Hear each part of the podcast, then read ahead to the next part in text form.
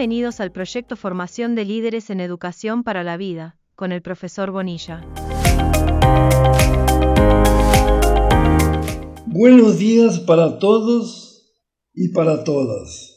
Aquí está hablando el profesor José Bonilla, autor del proyecto Formación de Líderes en Educación para la Vida. En el audio anterior prometimos entrar a caracterizar esa visión holística, o sea, definirla mejor, porque ahora, hasta ahora hemos tenido apenas una introducción al asunto. Bien, la palabra holística viene de holos, del idioma griego, que significa totalidad. O sea, la visión holística se refiere a una comprensión de la realidad en función de totalidades integradas, cuyas propiedades no pueden ser reducidas a unidades menores sin perder la esencia que la caracteriza.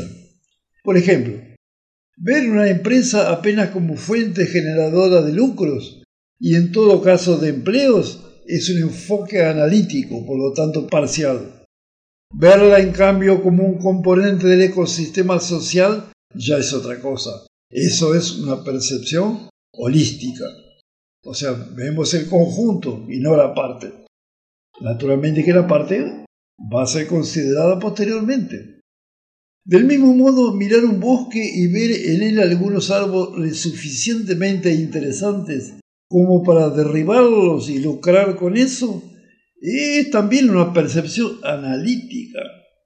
Por otro lado, mirar el bosque como un sistema ecológico equilibrado, integrado por millones de especies, es una visión holística. El bosque es el mismo, lo que son diferentes son las visiones humanas. Desde el punto de vista histórico, el, método científico moderno sustituyó la antigua inducción generalizadora idealizada por Aristóteles a partir aproximadamente de 1650, cuando el genio de Descartes, Bacon y Galileo hubo una contribución separada pero decisiva y se consiguió levantar entre todos ellos, aunque independientemente, un nuevo edificio epistemológico conocido como inducción experimental, que es la base actual de la ciencia.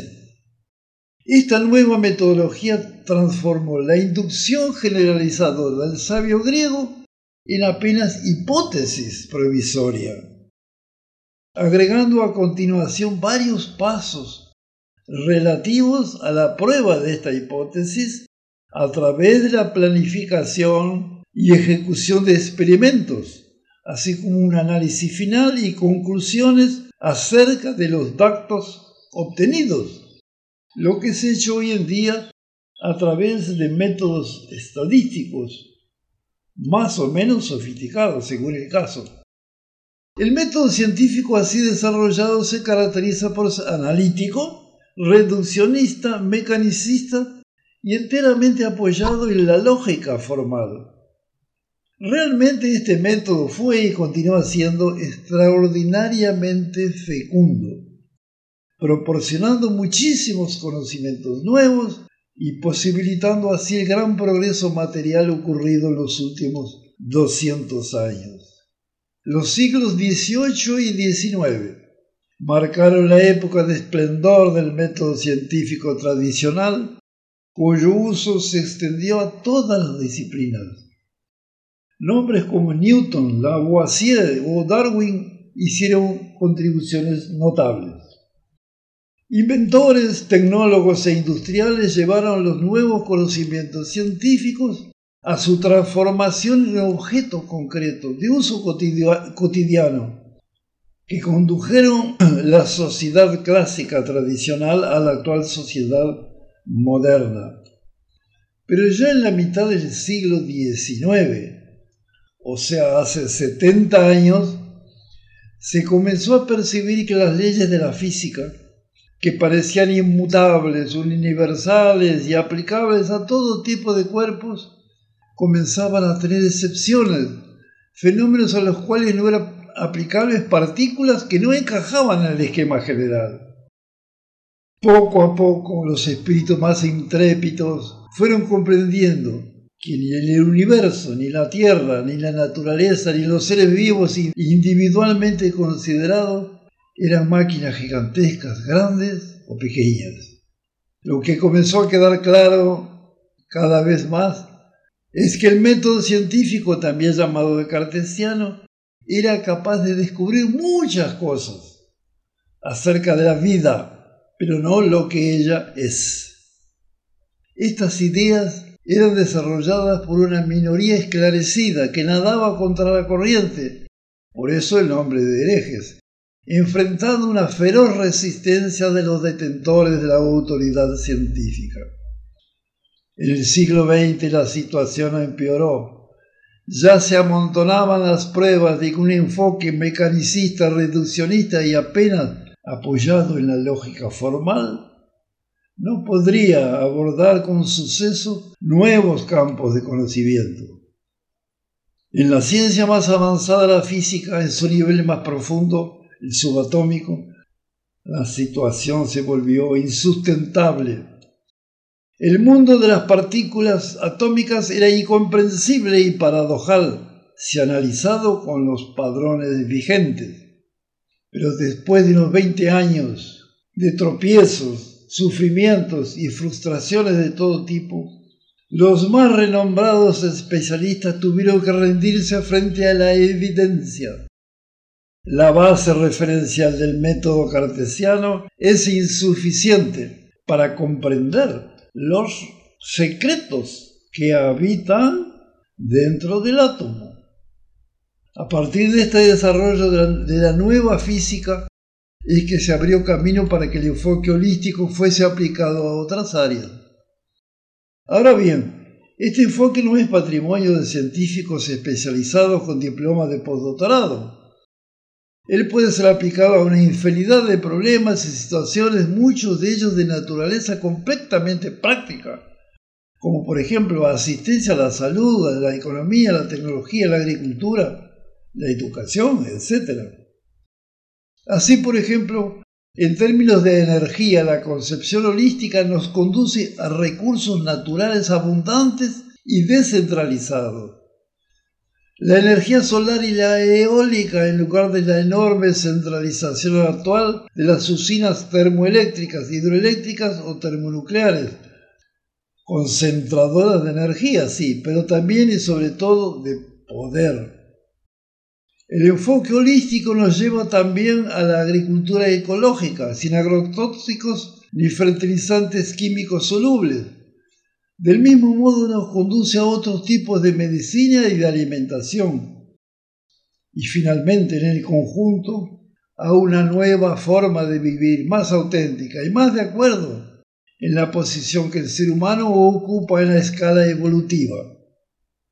Es necesario subrayar que este enfoque implica, antes de todo, en una nueva percepción de las cosas, una nueva forma de pensar, de sentir y de actuar.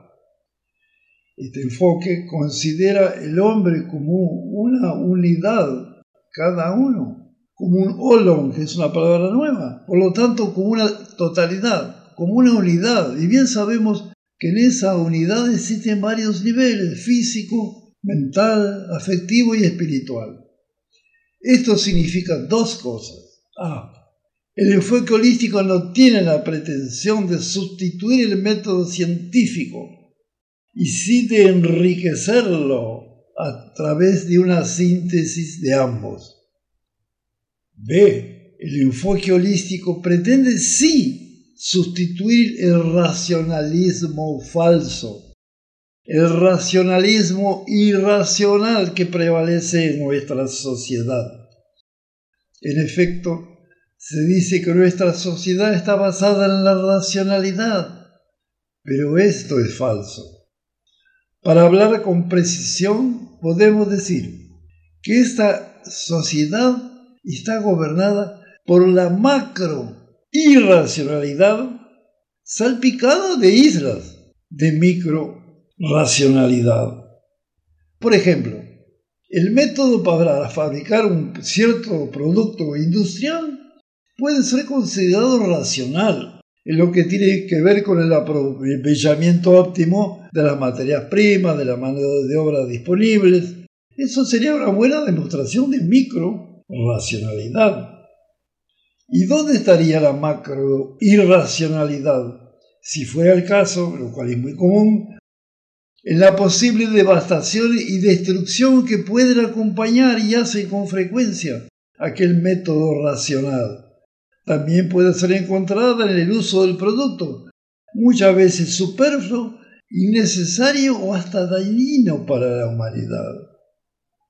La micro racionalidad de nuestra sociedad, oriunda del sistema económico que prevalece, puede también ser encontrado cuando contabiliza por un lado la cantidad de alimentos producidos, por otro los gastos de servicio de salud y por otro con la producción de armas de guerra.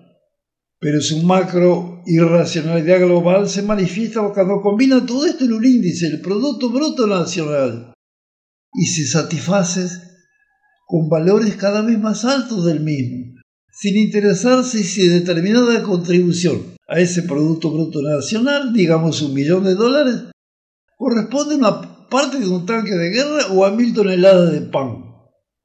La macro irracionalidad llega a su cenit, a su punto máximo, cuando miles de millones de personas pasan hambre y todo tipo de privaciones, mientras que algunas decenas de miles viven en un lujo y derroche indescriptible hasta organizando desfiles de perros adornados con carísimas ropas y joyas.